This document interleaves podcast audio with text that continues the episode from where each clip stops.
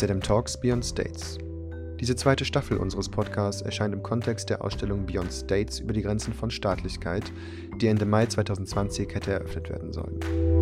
Die Corona-Pandemie hat die Themen der Ausstellung in vielerlei Hinsicht aktualisiert, sodass das Zeppelin-Museum beschlossen hat, sie um einen diskursiven Prozess zu erweitern. Dieser diskursive Prozess führte uns zu einem neuen digitalen Format, dem Debatorial. Eine Debattenplattform, die sich vom bisher bekannten musealen Rahmen löst und die Rolle des Museums als Ort der Bildung, Forschung und demokratischen Partizipation neu schreibt. Die Themen der Ausstellung sind im Kontext der Covid-19-Pandemie brennend aktuell. Viele bereits zuvor aktuelle Fragen stellen sich heute mit neuer Vehemenz. Welche Rolle spielt die Gesellschaft für eine Demokratie? Darf der Staat Grundrechte einschränken? Wie hat die Corona-Pandemie die Sicht auf Staaten verändert und sind die kurzzeitig während der Pandemie errichteten oder geschlossenen Grenzen nun auch langfristig in unseren Köpfen verankert? Welche langfristigen Folgen haben Verunsicherung, Verschwörungstheorien und der Zweifel am Rechtsstaat? Diese und andere Fragen wollen wir auch in ZM Talks Beyond States erörtern. Episode 5 trägt den Titel Geschichte einer demokratischen Grenze. Hierin spricht Stenbo Franzen, Professor und Leiter des Zentrums für Grenzregionsforschung an der Süddänischen Universität, mit Jürgen Bleibler, Kurator und Leiter der Abteilung Zeppelin, über die deutsch-dänische Grenzziehung nach dem Ersten Weltkrieg und den Volksentscheid, der zu ihrer heutigen Form geführt hat. Im Kontext gesellschaftlicher Teilhabe an politischen Prozessen dient sie als Beispiel einer demokratischen Grenze.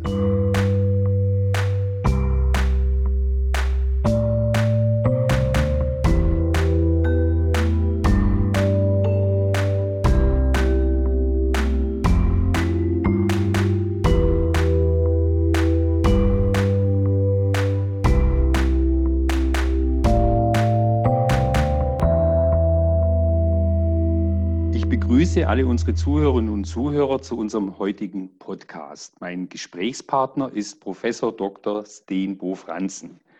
Professor Franzen ist Däne und Historiker und seit 2010 Leiter des Zentrums für Grenzregionsforschung und European Studies an der Süddänischen Universität in Sonderborg. Professor Franzen schrieb seine Doktorarbeit 1996 an der Universität Aarhus über die Rolle Jütlands in der dänischen Nationbildung des 19. Jahrhunderts. Er hat neben unendlich vielem anderen auch eine Monographie über Holstein im dänischen Gesamtstaat verfasst und mit zwei Kollegen das Buch 1200 Jahre deutsch-dänische Grenze herausgegeben. Sein besonderes Forschungsinteresse gilt den Themen Grenzen und Regionen. Dabei untersucht Professor Franzen die regionalen Perspektiven auf Geschichte, Kultur und Gesellschaften und die Bedeutung des Regionalen für den Aufbau von Nationen, besonders anhand der Beispiele Deutschland, Dänemark und Italien. Seine Arbeit an dem Thema Grenzen ist eine überaus spannende Geschichtsschreibung, die mehr von den Rändern von Nationen ausgeht und so den üblichen nationalen Blick von Zentren relativiert und auch erweitert. Auch als akademischer Lehrer war und ist Professor Franzen ein Grenzgänger. Zum Beispiel dadurch, dass er an deutschen Universitäten auf Deutsch und Dänisch lehrte, so an der Leibniz-Universität in Hannover oder an der Humboldt-Universität in Berlin. Ein zentrales Anliegen seiner Arbeit ist es, akademische Diskussionen aus der Fachwelt heraus nach außen zu tragen und auch einer breiteren Öffentlichkeit nahezubringen. Stenbo Franzen hat unendlich viele wissenschaftliche Monographien, er hat in Sammelbänden und Fachzeitschriften publiziert, aber er hat eben auch Bücher und Aufsätze geschrieben, die sich gezielt an eine breitere Öffentlichkeit wenden. Das Thema unseres heutigen Gespräches ist die Grenze und die Grenzregion zwischen Dänemark und Deutschland und damit das deutsch-dänische Verhältnis und die historischen Relationen zwischen diesen beiden Ländern. Herr Franzen, zuerst möchte ich Sie natürlich auch hier begrüßen in unserem Podcast-Studio und äh, Ihnen die erste Frage stellen. In einem Ihrer Bücher haben Sie geschrieben, dass sich dänische Debatten, ich nehme an, Sie meinen das historisch und aktuell, oft ihres internationalen Kontextes nicht bewusst seien. Wie meinen Sie das? Ähm, ja, erstmal Dankeschön für die äh, schöne Einleitung. Ähm, ich äh, denke, dass in den Nationalstaaten äh, gibt es eine starke Tendenz, äh, sich selber zuerst zu sehen. Und äh, das ist äh, in Dänemark auch so. Äh, und äh, deswegen kann man sagen, dass die deutsch-dänische Grenze äh, aus einer dänischen Perspektive ähm, häufig als die Grenze äh, bezeichnet wird und dann auch eben eine Grenze, die eher eine dänische Seite hat und nicht so viel eine deutsch-dänische Seite.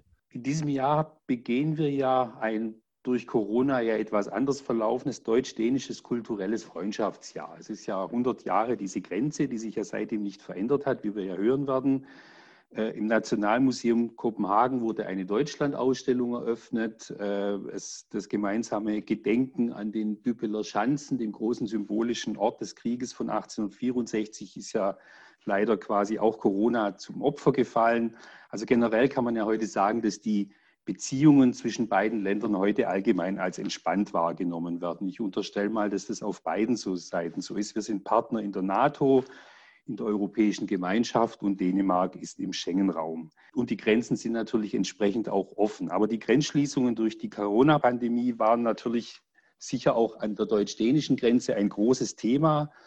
In meiner Wahrnehmung hier unten im Süden, wir haben ja die österreichische und die schweizerisch-deutsche Grenze, aber weit, weit weniger bedeutend behandelt in den Medien als zum Beispiel die Grenzen zu Frankreich, Polen oder Österreich.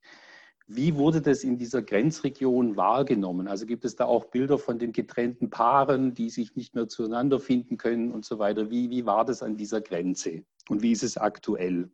Ja, also die Schließung der Grenze im Frühjahr war natürlich ein großer Einschnitt. Äh, das hat man ja nicht äh, früher gehabt äh, zu Friedenszeiten. Und das hat auch besonders viel Unruhe oder äh, Schwierigkeiten gebracht in, im nahen Grenzraum. Es gibt ja inzwischen durch die Entwicklung mit der Schengen-Grenze und den, die Entspannung in der neueren Zeit gibt es sehr viele Kontakte und eigentlich fließt äh, Verkehr und Handel und äh, Beziehungen ziemlich ungeniert über die Grenze. Äh, so, das war ein, das war ein großer Einschnitt äh, und das hat auch äh, ziemlich viel Irritation ausgelöst, nicht zuletzt bei den Lokalen, auch bei den beiden Minderheiten, die denen sowohl als Deutsche, die sich sehr als sehr äh, mehr abgeschnitten von ihren äh, Heimatländer oder ihren, ihren, äh, da wo die sich äh, kulturell hingehören äh, sehen. Das, das, war schon, äh, das war schon so wichtig und eine große politische Frage auch. Heute ist die Grenze wieder ähm, auf und äh, dann ist die ja auf der anderen Seite jetzt wieder zu, weil die Restriktionen jetzt gerade wieder stärker geworden sind und dass man nicht mehr so äh, einfach nur rüber kann. Jetzt gibt es ja ähm, wieder Corona-bedingt. Aber die Grenze ist nicht äh, geschlossen wie, in, wie, in, wie, wie im Frühling. Herr Professor Franz, ich habe in einem Ihrer Texte gelesen, dass die dänische Bevölkerung mehr als anderswo, also mehr als in anderen Nationen bereit sei, äh, ihrem Staat Kontrollfunktionen zuzubilligen, dass sozusagen der Glaube an den guten Staat oder das Gute im Staat ungebrochen sei oder ungebrochener als zum Beispiel in Deutschland, weil er nie wirklich schlechte Erfahrungen vorgelegen hätten. Gilt es auch für die aktuelle Corona-Pandemie? Gibt es in Dänemark keine Maskenverweigerer, Verschwörungserzähler oder Demonstrationen gegen Maßnahmen? Und wie denkt man in Dänemark über das, was sich in der Hinsicht gerade in Deutschland abspielt? Also ich würde ja sagen, dass, äh, also wenn sie mir diese Frage vor einer Woche gestellt hätte, dann, dann wäre jetzt die, äh, die Antwort vielleicht ein bisschen anders gewesen. Also wir haben hier in den letzten Tagen sehr viel äh, Diskussion und Debatte wegen äh, die äh, Nerzfarme und äh, wo die Regierung äh, eigentlich alle die ganzen Farmen erlöschen wollten, die Nerze äh, töten. Und äh, das hat sich ja jetzt in einer etwas politischen Vertrauenskrise entwickelt, weil man nicht mehr richtig weiß, ob das noch auch nur richtig war oder ob man das wirklich wollte oder äh, und so man hat ja auch in Dänemark, auch in der äh, Pandemie äh, generell äh, die ganze Zeit auch eine Diskussion gehabt, äh, ob Maßnahmen gerechtfertigt waren oder ob das sein musste, wenn es eingeführt wurde man, man kann sagen, dass die, die Dänen haben eine Tradition, äh, sich äh, nach äh, Regeln zu richten, wenn die vom, vom oben kommen. Auf der anderen Seite würde ich auch sagen, dass die Dänen jedenfalls ihr, in ihr eigenes Bewusstsein auch als relativ anarchisch gelten. Also so das ist ein bisschen Ja und Nein. Man hat keine Maskenpflicht gehabt. Aber als die eingeführt wurden, äh, ist die einigermaßen akzeptiert. Ähm, und normalerweise folgen die meisten. Aber so, so eine Diskussion wie jetzt bei uns, wo man dann über das Thema Einschränkung von Grundrechten redet, also wo man dann sehr weit geht, das gab es nicht oder habe ich das jetzt nicht richtig verstanden? Ja, die, die, gibt, die gibt es ja äh, verstärkt. Äh, das gibt ja auch verstärkt Probleme, weil im Frühling war die das, die Schließung war ja deutlicher und einfacher. Äh, aber nachdem man äh, nicht alles mehr äh, schließt und wenn man Ausnahmen macht oder dass man meint, dass Teile der Produktion oder Teile des öffentlichen Lebens aufbleiben kann, dann, dann, führt das natürlich auch zu einer Diskussion, ähm, inwiefern das gerechtfertigt ist. Aber die, die Entscheidungen und die, also die politischen Entscheidungen über sowas sind ja, glaube ich, in Dänemark eher zentralistisch, oder? Ist das richtig? Die sind äh, ziemlich zentralistisch, das ja. Macht Kopenhagen sozusagen. Ja, ja. Ich möchte jetzt nochmal äh, auf die heutige Situation zurückkommen vor Corona oder ohne Corona. Es gibt ja in dem ehemals dänischen und heute deutschen Südschleswig eine dänische Minderheit. Im bis 1920 deutschen Nordschleswig gibt es eine deutsche Minderheit. Wenn man mit der Bahn da hochfährt, dann gibt es, glaube ich, ab Husum in Deutschland zweisprachige Bahnhofsschilder und zweisprachige Stationsansagen in den Zügen. Das ist so für mich der Anlass zu der Frage, ist das, ist das in Dänemark umgekehrt genauso? Und wie geht man heute konkret mit diesen Minderheitensprachen um? Sind die Menschen zweisprachig oder wie, wie regelt man das? Oder wie wachsen Kinder auf? Also die, kind, äh, die, die Menschen sind äh, äh, zweisprachig äh, und äh, man, äh, es, es, gibt, äh, es gibt deutsche Schulen, es gibt dänische Schulen äh, und äh, die haben natürlich einen, ähm, einen Schwerpunkt auf äh, ihren eigenen Sprachen. Ähm, aber ähm, beide Minderheiten äh, können beide Sprachen. Äh, die, ähm, der Umgang mit den Sprachen ist äh, ein bisschen unterschiedlich. Äh, in Dänemark ist das inzwischen ist Deutsch nicht mehr so geläufig und man sieht auch zum Beispiel selten deutsche Schilder. das ist in späteren Jahren in Südschleswig ein bisschen anders geworden. Da ist mehr Dänisch zu sehen das, das schwingt ein bisschen hin und her, aber äh, man kann sagen, dass also generell ist die Atmosphäre, die auch die, die sprachpolitische Atmosphäre ist, äh, ist viel entspannter als früher, wo man, wo da mehr Druck auf den Minderheiten auch äh, gemacht wurde. Was meinen Sie jetzt mit früher? Also ab wann kann man diese ja, Entspannung den, Also sagen wir mal, äh, in den, in den ersten Jahrzehnten nach dem äh, Zweiten Weltkrieg ganz bestimmt seit den äh, Ende 50er, 60er Jahren hat sich das äh, beruhigt. Äh, man hat sich äh, mit den Minderheiten äh, verständigt. Man hat äh, sich auch gegenseitig über die Minderheiten verständigt. Und ähm, das war natürlich lange Zeit so, dass die Minderheiten relativ stark auf ihren unterschiedlichen nationalen Positionen standen und deswegen auch relativ einander entfernt waren.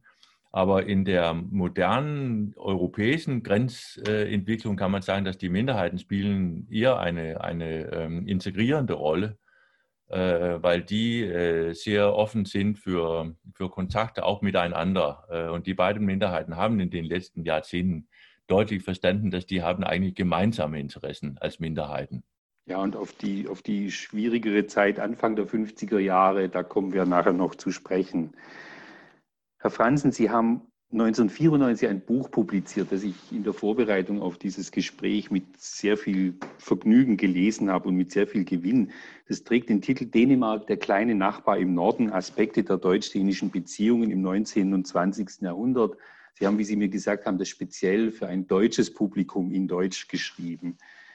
Ähm, dieses Verhältnis von klein und groß, das sich ja in dem Titel spiegelt, jetzt kommen wir auf Fußball zu sprechen, das hat sich ja 1992 bei diesem legendären Europameisterschaftsendspiel zwischen Deutschland und Dänemark in Göteborg, dass die deutsche Nationalmannschaft als amtierender Weltmeister völlig verdientermaßen mit 0 zu 2 verloren hat, so in so einer speziellen David gegen Goliath-Geschichte umgekehrt. Wie wurde dieses Ereignis in Dänemark und in der Grenzregion verarbeitet? Also wie schlägt dann im Sport vielleicht auch nochmal Nationalismus oder Minderheitennationalismus durch?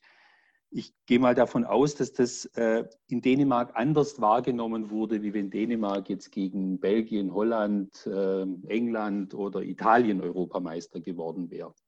Das war sicherlich so. Das war, äh, das war ja in Dänemark auch eine oder wurde so, als, die, als das so vorangeschritten ist, eine, eine nationale Manifestation. Das war ja auch eine, eine gewisse Genugtuung. So wurde das auch ein bisschen dargestellt. Ähm, das, das Klein-Groß ist sehr äh, wichtig, äh, wenn man die Nachbarschaft betrachtet. Die Dänen machen sich gern klein und manchmal auch kleiner, als die sind. Äh, und äh, das hat ja auch manchmal seine, seine Vorteile, klein zu sein. Äh, in diesem Fall ähm, hat es dann auch dazu geführt, vielleicht, dass die Großen den Kleinen unterschätzt ähm, haben und ähm, und um, um, umso mehr haben natürlich die, die Dänen sich darüber gefreut.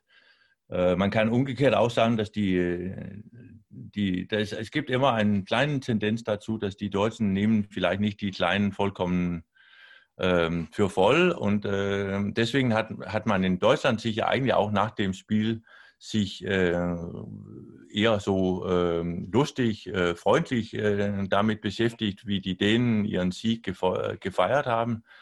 Äh, wobei das von Dänemark aus gesehen de deutlich eben eine nationale Genugtuung war und besonders, dass man den Deutschen irgendwie mal besiegen konnte.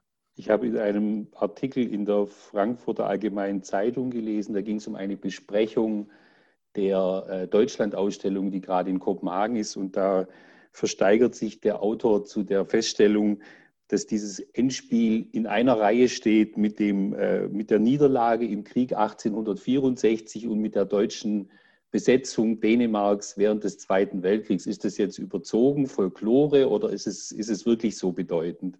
Also das, das ist natürlich ähm, ein bisschen überzogen, weil die anderen beiden äh, Ereignisse haben natürlich ganz andere tiefe politische Folgen gehabt. Aber äh, das, das war sicherlich für die dänische Volksseele eine, eine große Sache und ähm, eine, eine Art und Weise, sie zu zeigen, dass, äh, dass äh, also jetzt sind die, also hier oder hier sind, sind die Sachen äh, eher umgedreht. Wir, wir waren hier die Starken und wir haben gewonnen. Nicht? Ja. Äh, das spielte schon eine Rolle. Ähm, das spielt dann auch eine Rolle, dass das Deutsch-Dänische sich in, in den letzten, also seit der Mitte des 19. Jahrhunderts als ein, ein so ein Fundamentalgegensatz äh, in der dänischen äh, kollektiven Bewusstsein sich entwickelt hat, was vorher nicht richtig der Fall war. Aber das ist ja eine, eine andere Geschichte. Der hat sich, das hat sich aber jetzt wieder etwas beruhigt, würde ich sagen. Und vielleicht hat diesen äh, Fußballsieg auch dazu geführt, dass die, die Dänen sich auch, in, auch entspannter in, äh, im Umgang mit Deutschland äh, mhm. fühlen. Fördert dann auch das Selbstbewusstsein. Also mein Held damals war Fleming Paulsen.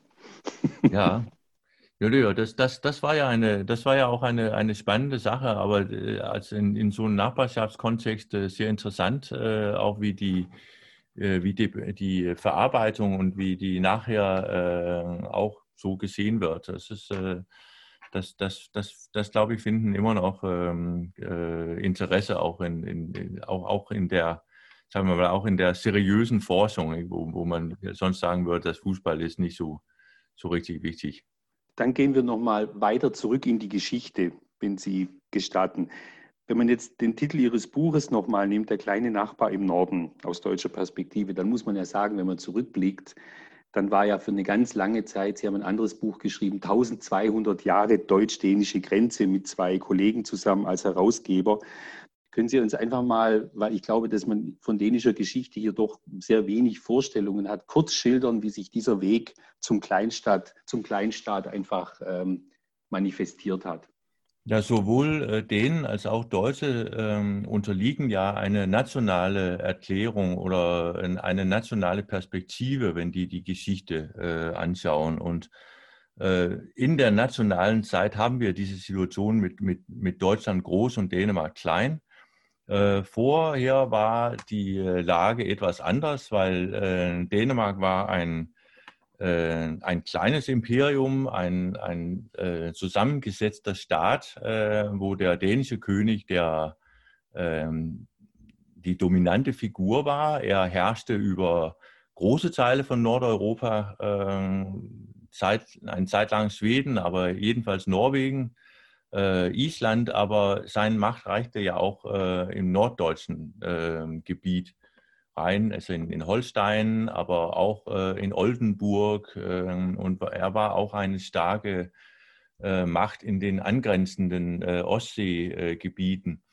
auch weil der dänische König war, hatte einen starken Zentralstaat und weil Norddeutschland lange Zeit eher ein zurückgebliebene äh, Landschaft war mit viel Sumpf, viele wenige äh, Verbindungswege äh, und keine starke äh, politische Kraft, der sozusagen den, den dänischen äh, König und seine Macht ähm, Paroli bieten konnte. Und deswegen sieht man ja eher die, äh, die dänischen Königen versuchen, auch weil die selber oft deutsche ähm, Familien und andere Relationen hatten, sich sehr in, in Deutschland äh, einzumischen. Und äh, wir wissen, also wir kennen zum Beispiel äh, in der ersten Hälfte der oder in der ersten Teil des Dreißigjährigen Kriegs war der dänische König derjenige, der die, die Protestanten im Norden äh, versucht hat zu, zu schützen. Nicht mit so viel Glück wie später die Schweden, aber diese Rolle als Schutzmacht war auch für viele Norddeutschen ziemlich, ein, äh, ziemlich selbstverständlich. Äh, Sie charakterisieren ja Dänemark als den Typ eines Kleinstaates, der im Verlauf seiner Geschichte zu einem solchen reduziert wurde und diese Rolle auch kultivierte. Also die, äh, die Situation mit, dem, äh, mit, mit der Stärke Dänemarks ändert sich ja dann im 19. Jahrhundert, teils weil Dänemark selber eine nationale Entwicklung eingeschlagen hat der eigentlich ausschließt, dass man Teile von, von Deutschland äh, im Staate haben. Teils, weil die deutsche Einigung äh, zur, ganz unvermutet auch aus dänischer Perspektive zu einer großen, starken Nachbar führt, äh, der äh, in den, äh, nicht so stark in den ersten, aber sehr stark in den zweiten Schleswigschen Krieg in, in 1864 sich durchsetzt ähm, und äh, mit der äh, Eroberung und äh, Annexion von, äh, von den Herzogtümern von Schleswig und Holstein Dänemark tatsächlich in eine ganz kleine Staat in 1864 reduziert. Ähm, ein, ein Staat mit nur, das nur das Königreich äh, und nicht andere Teile ähm, zusammenhält sehr homogen, äh, sehr äh, sprachlich, kulturell und äh, äh, homogen auch von den Leuten, die da wohnten, aber machtpolitisch äh, ganz ohne Bedeutung.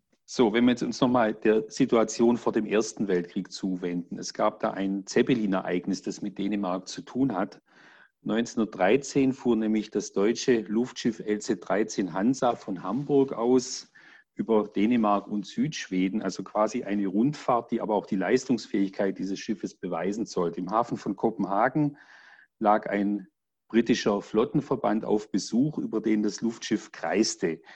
Ähm, das war wahrscheinlich schon provozierend gemeint, wurde aber auf jeden Fall von den Briten so aufgefasst. Und das ist so eine kleine Geschichte, die eben auch so diese aufgeladene Atmosphäre in dieser Zeit dieses Wettrüstens zwischen dem Deutschen Kaiserreich und Großbritannien zeigt. Äh, die deutsche Marineführung begann mit Beginn des Krieges in Tondern, also das ist ja heute dänisch, war damals deutsch, so weit nördlich wie nur irgend möglich eine Luftschiffbasis zu bauen für Angriffe gegen die britischen Inseln und die Fernaufklärung über der Nordsee. Also die Frage ist, ähm, war Dänemark nicht für, für Deutschland eine wichtige Option, diese stützpunkttechnische Enge in der deutschen Bucht zu überwinden? Äh, ein wichtiger, geografisch auch wichtiger Bundesgenosse, der den Zugang in die Ostsee kontrolliert und was auch immer. Gab es da irgendwelche Annäherungsversuche oder das neutrale Dänemark auf die eigene Seite zu ziehen? Also nach der Niederlage in 1864 hält äh, Dänemark sich äh, eher neutral und äh, ähm, die Verbindung zu Deutschland war, wurde reduziert. Der, der, die, die Lust auf ähm, näher Kontakte mit Deutschland war nicht so, so stark ausgeprägt. Ähm, politisch äh, lag Dänemark interessant ähm, äh, zwischen Ost- und Nordsee. Äh, das war aber auch immer stärker in einen deutschen äh, Interessensphäre. Und die, äh, die Dänen mussten eigentlich akzeptieren, dass, äh, obwohl die ja eigentlich die, die, die Rolle der Deutschen gerne äh, verkleinern äh, möchten, äh, war Deutschland politisch sehr stark äh, in der zweiten Hälfte des 19. Jahrhunderts. Dänemark hat sich mehr und mehr darauf eingestellt und kurz vor den, ähm, also in den Jahren vor der Ersten Weltkrieg, war es relativ klar, dass Dänemark wollte neutral bleiben. Ähm, Deutschland hätte möglicherweise auch gern Dänemark in einer anderen Rolle, aber akzeptierte ein neutrale Dänemark, weil Dänemark äh, nicht, ähm, also sozusagen, das war möglich für die Deutschen, äh, ihre eigene Politik durchzusetzen, äh, wenn Dänemark neutral war. Die Opinion in Dänemark war freundlicher Deutschland gegenüber Anfang des Jahrhunderts. Aber gleich mit dem Kriegsbeginn äh, ist es wieder äh, anders gegangen und Dänemark war äh, nicht besonders deutschfreundlich. Politisch aber äh, waren die Möglichkeiten, äh, eine andere Position als eine relativ pro-deutsche Neutralität zu haben, äh, war eigentlich sehr, sehr schwierig. Die, die Luftschiffe, ähm, das ist ja so eine interessante Verbindung zwischen, zwischen Norden und Süden ähm, zwischen Friedrichshafen und, und, äh, und Tondern oder Flensburg an der, an der jetzigen Grenze. Äh, das zeigt ja, dass, äh, dass da, es gab auch militärstrategische Gründe, ähm, da äh, sich, sich, äh, sich aufzuhalten und dieses Gebiet äh, zu besitzen. Und das hat auch sehr viel zu tun mit der, ähm, mit der Ost-Nordsee-Verbindung, mit der Kanal, der Kieler Kanal, das ist alles eine, ein, ein, ein stark ähm, aufgebaute äh, militärstrategische Zone äh, geworden äh, um den Ersten Weltkrieg herum. Jetzt endet ja dieser Erste Weltkrieg 1918 mit der deutschen Niederlage und das ist jetzt natürlich auch eine Veränderung in der Grenzsituation. Es gibt eine massive Schwächung dieses großen Nachbarn im Süden und für Dänemark bot sich ja die Chance, diese Grenzfrage neu zu ordnen. Also Dänemark war ja irgendwie auch in den Versailler Friedensverhandlungen involviert. Und es kam 1920 zu einer ziemlich komplexen Volksabstimmung mit verschiedenen Abstimmungszonen unter internationaler Kontrolle und was auch immer. Und es war auch umstritten. Können Sie uns da einfach mal schildern, wie, wie das war und unter welchen Bedingungen und Diskussionen diese Volksabstimmung erfolgte? Zunächst hofften die, äh, die Dänen auf eine, äh, auf eine Verbesserung äh, der Grenze und die deutsche Seite war nicht ganz unwillig, sowas zu überlegen. Also Verbesserung heißt Verschiebung nach Süden, ist das ja, richtig? Also ein, ja, also deutscher Seite eine freiwillige Aufgabe von ungefähr das, was heutzutage dänisch ist, weil das, das sehr dänisch war und nicht besonders deutsch. Und das war eigentlich ein Problem für, für Preußen, auch diese, diese Gebiet zu besitzen. Ähm, aber äh, mit, dem, mit der deutschen Niederlage ähm, kam dann die Frage einer internationalen Lösung auf. Äh, und die wurde äh, zur Ärgernis der Deutschen, aber von den Dänen auch präferiert. man war nicht so glücklich bei, der, bei dem Aussicht, mit Deutschland allein verhandeln zu müssen, äh, und wenn es eine internationale Friedensordnung geben könnte, dann, wäre, dann gäbe es ja Garantien und dann wäre andere große Mächte mit einbezogen. Und deswegen äh, hat Dänemark auch äh, unterstützt, dass es ein, äh, dass die Franzosen es in, äh, in den äh, Verhandlungen in Paris aufgenommen haben. Und da hat man sich für eine Zonenlösung entschieden und einen Volksentscheid äh, in beiden Zonen. Äh, die Zonen wurden ähm, nach Vorschlag Dänemarks festgelegt. Äh, und in der Nordzone, das was, äh, wo, wo man eigentlich wusste, dass es eine große dänische Mehrheit geben äh, sollte oder geben würde, da gab es so die Ordnung, dass, dass das Gesamtergebnis wurde die ganze Zone äh, definieren. Also wenn Dänemark äh, mehr Stimmen erhielt, dann wurde es dänisch. Äh, und man konnte nicht mehr diese Grenzlinie verändern. In der zweiten Zone war das so, dass man, da hätte man das ändern können, wenn die Dänen da mehr Stimmen bekommen hätten. Ähm, nun hat sich dann äh, es in de, zuletzt so ausgestellt, dass die Dänen haben ungefähr äh, 75, 25 gewonnen im Norden und die Deutschen umgekehrt äh, in der Mitte Schleswigs. Und deswegen wurde die Grenze dann äh, festgelegt, äh, wie die jetzt ist äh, nach der Abstimmung. Und die Grenze war beiderseits umstritten. Äh, die Nationalisten in Dänemark fanden, das war zu wenig. Die wollten, manche wollten ja bis an die Eider runter. Ja, äh, die wollten, wollten mindestens Flensburg, aber am besten bis zum, zum Eider. Die deutsche Seite war auch unzufrieden, weil die meinte, dass da war eigentlich Ecken oder Teile, Städte in nördlich der Grenze, die eine deutsche Mehrheit hatten. Ähm, und deswegen wurde äh, die Grenze, ähm, die Abstimmungsgrenze von 900, 1920 zunächst nicht anerkannt äh, deutscherseits. Ähm, in, in, also man, man hat nicht versucht, den zu verändern, aber ein, eine eigentliche anerkannte Grenze gab es nicht. Äh, und das bedeutet, dass, dass die Grenze, die wir vor 100 Jahren dann da bekamen, wo die heute liegt, immer noch ein, eine unsichere Grenze war oder nicht eindeutig. Dass man konnte nie wissen, ob das nun in der eine oder andere Richtung äh, sich verändern ließ. Und das nutzte beiden Seiten auch politisch nach äh, 1920. Äh, Sie haben an einer anderen Stelle geschrieben, habe ich gelesen, dass diese Veränderung der Grenzziehung durch diese Volksabstimmung 1920 für, für Schleswig, also Schleswig als Gesamt, Gesamtraum, also auch als kulturellen Gesamtraum, denke ich mal, meinen Sie das, eine Katastrophe gewesen sei durch einen Verlust an Vielfalt.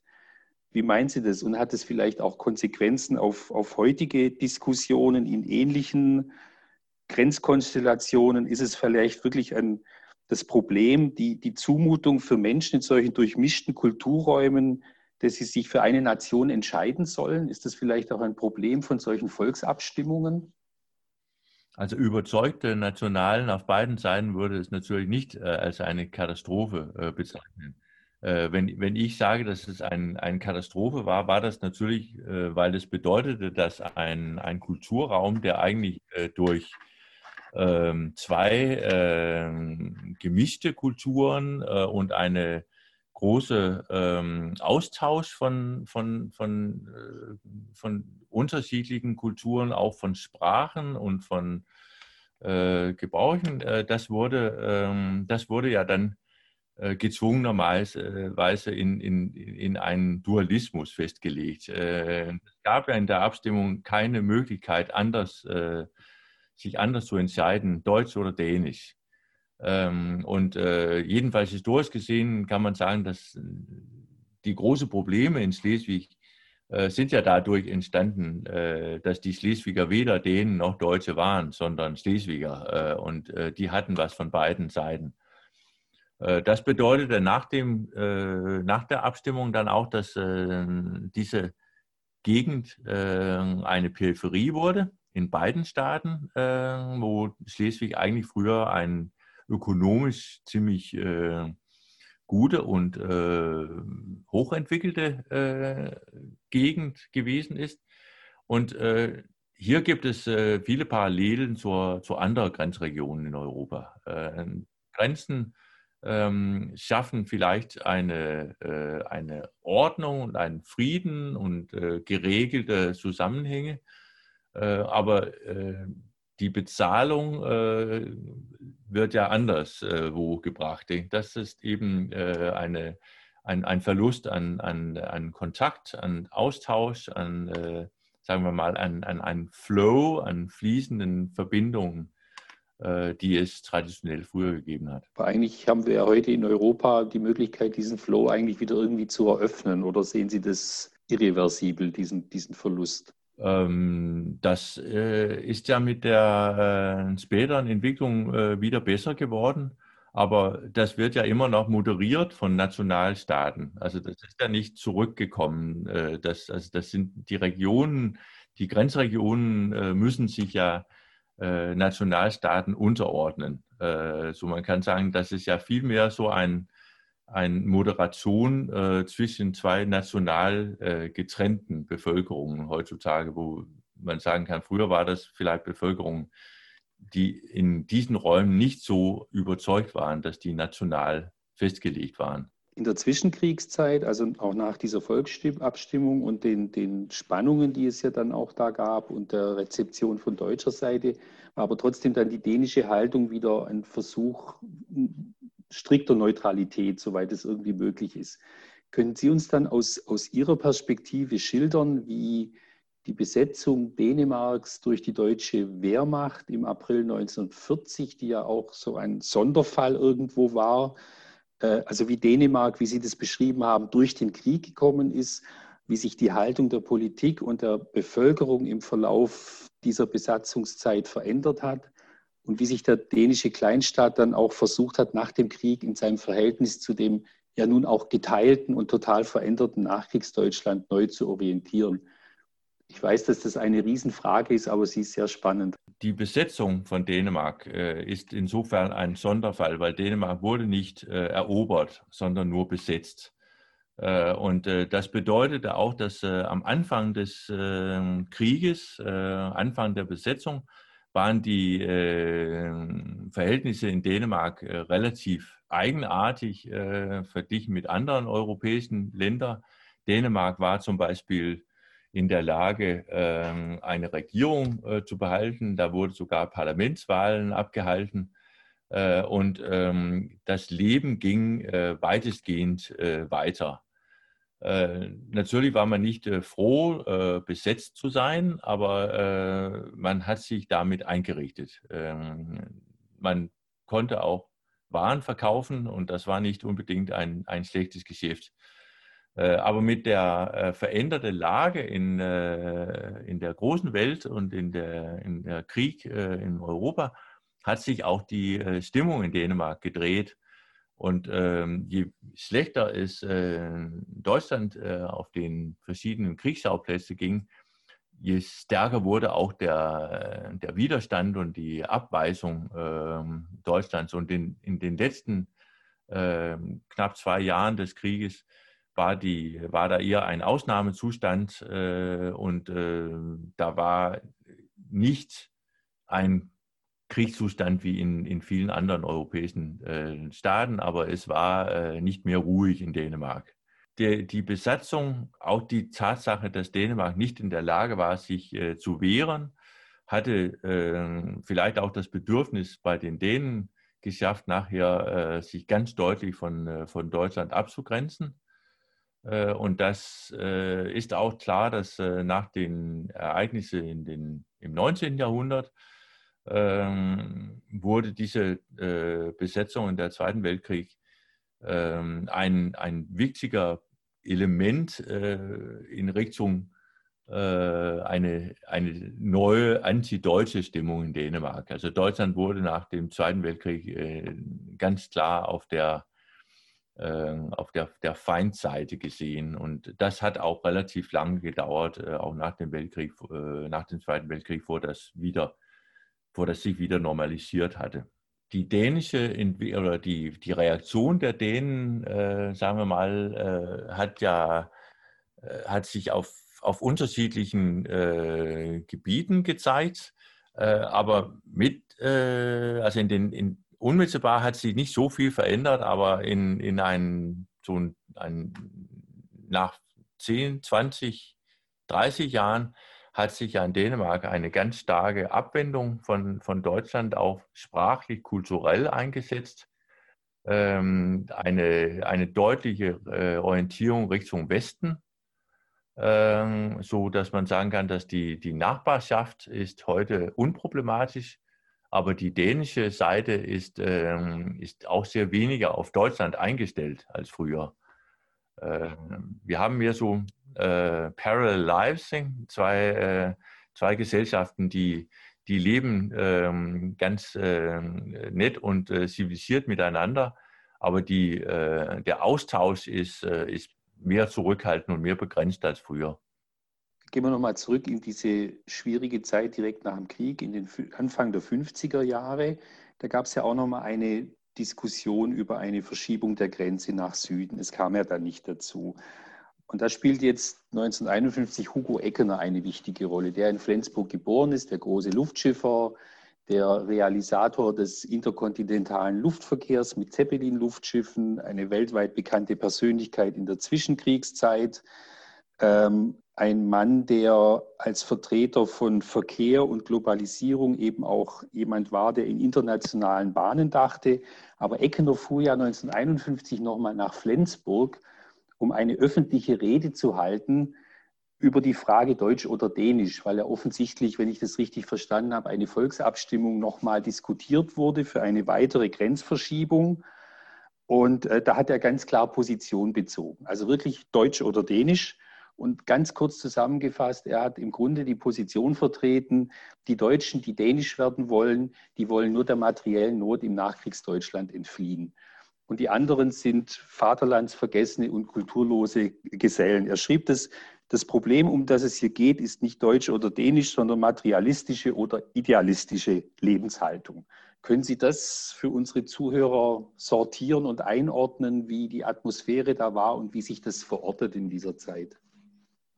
Ja, das, äh, wir bewegen uns ja jetzt äh, dann äh, immer noch in, in, in der nationalen Fragestellung, aber wenn wir hier zurück äh, kehren zu einer regionalen äh, Bühne. Ähm, da tritt äh, Eggener ja auf als ein, äh, als ein Mensch mit äh, einem Hintergrund äh, in diesen schleswigischen Raum. Äh, seine Familie ähm, kommt aus Flensburg äh, und ist auch Teil, sein Bruder ist ein berühmter Künstler gewesen, der auch Plakate in, den, ähm, in der Wahlkampf in 1920 äh, gestaltet hat.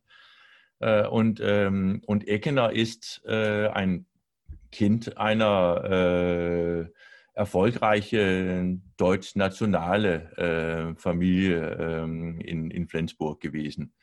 Und äh, wenn man das auf einer, auf diese Ebene war natürlich der Gegensatz, der nationale Gegensatz auch sehr stark ähm, und äh, Ekener, äh, als er in Flensburg nach dem Zweiten Weltkrieg ähm, kommt oder reist, dann ist er wieder, ähm, also dann, dann ist er immer noch in dieser nationalen Gegensatz äh, sehr eingebunden. Das ist das, was er sieht.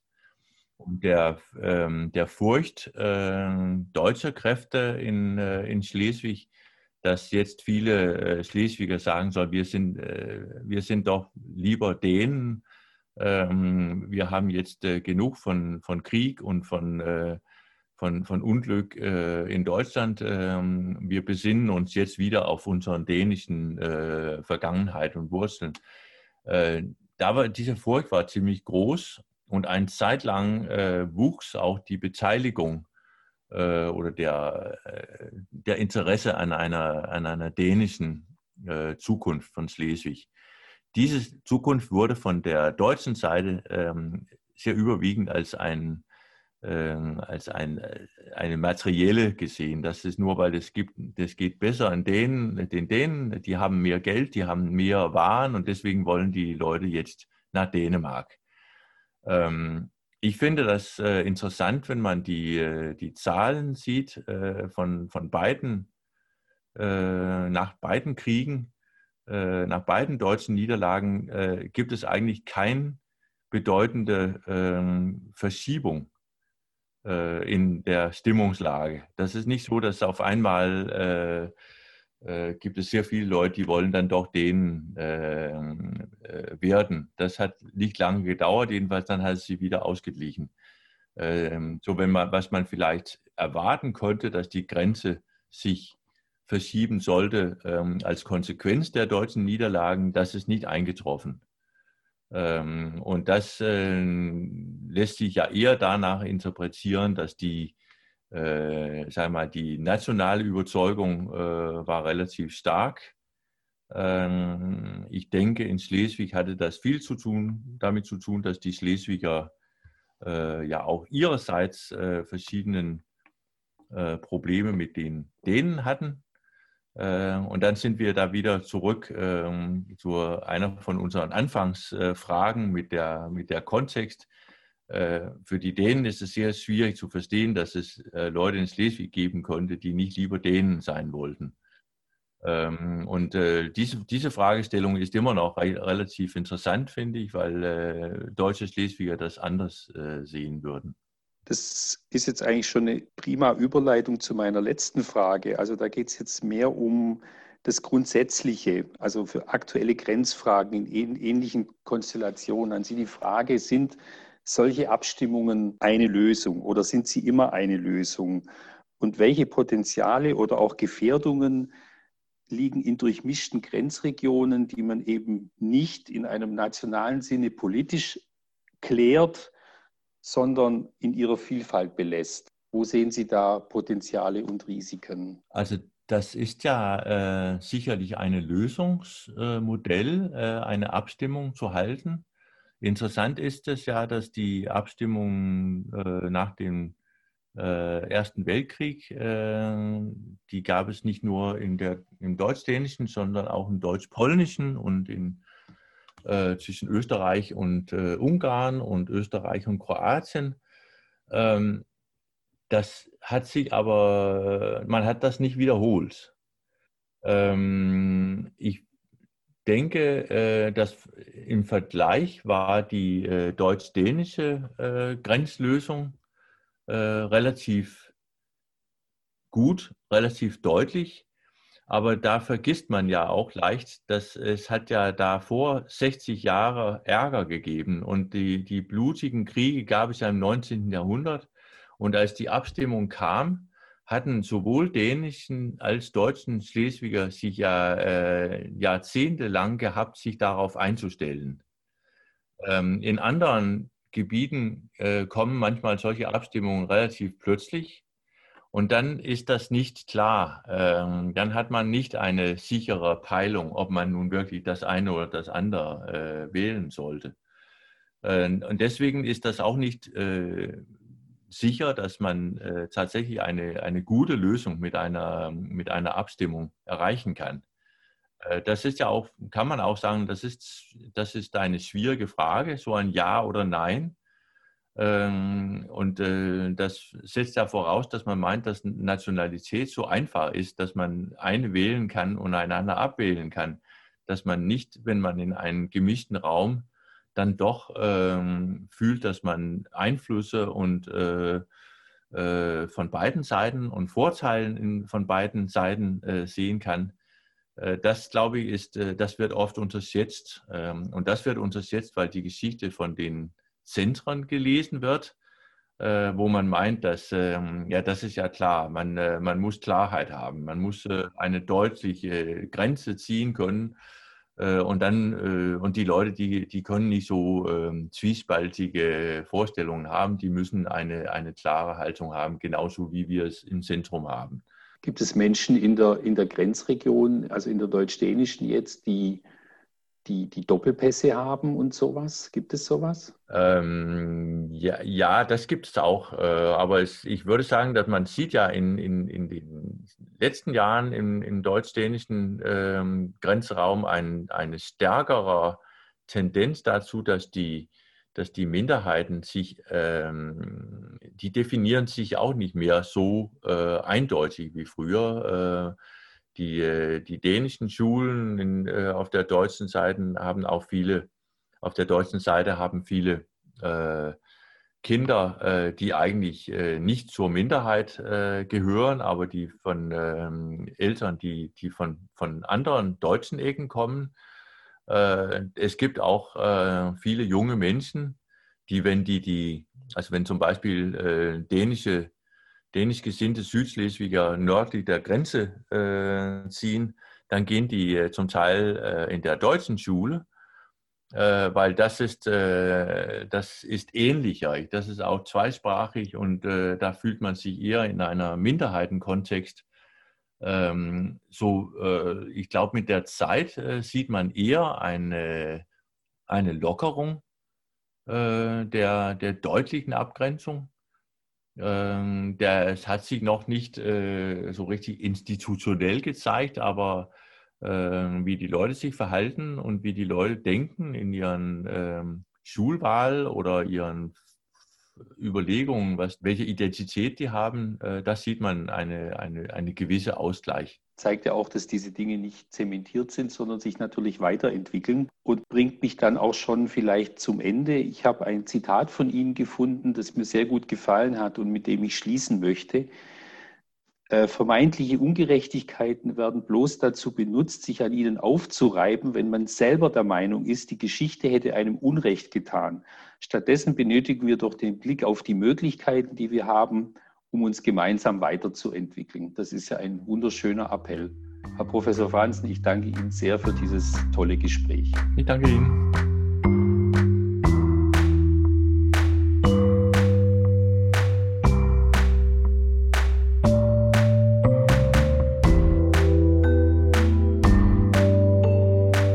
Das Debatorial ist ein Projekt der Zeppelin Museum Friedrichshafen GmbH. Konzeption Dr. Claudia Emmert, Direktorin, Jürgen Bleibler, Kurator und Leiter Abteilung Zeppelin, Ina Neddermeier, Kuratorin und Leiterin Abteilung Kunst, Dominik Busch, Kurator und Leiter Abteilung Diskurs und Öffentlichkeit, Felix Banzaf, Co-Kurator und wissenschaftlicher Mitarbeiter Abteilung Zeppelin, Caroline Wind, Co-Kuratorin und wissenschaftliche Mitarbeiterin Abteilung Kunst, Charlotte Ekler, wissenschaftliche Mitarbeiterin Abteilung Diskurs und Öffentlichkeit, Yannick Scheurer, Digitalisierung, Simone Lipski, Presse- und Öffentlichkeitsarbeit, Frauke Stengel, Marketing. Gestaltung und Programmierung, Ideebüro Stuttgart. Gefördert durch Neustart, das Sofortprogramm für Corona-bedingte Investitionen in Kultureinrichtungen des Bundesverbands Soziokultur, gefördert durch die Beauftragte der Bundesregierung für Kultur und Medien. Das Debatorial ist der digitale Prolog zur Ausstellung Beyond States über die Grenzen von Staatlichkeit, zu sehen vom 21. Januar bis zum 6. Juni 2021 Zeppelin Museum Friedrichshafen, gefördert durch die Kulturstiftung des Bundes, Medienpartner SWR 2.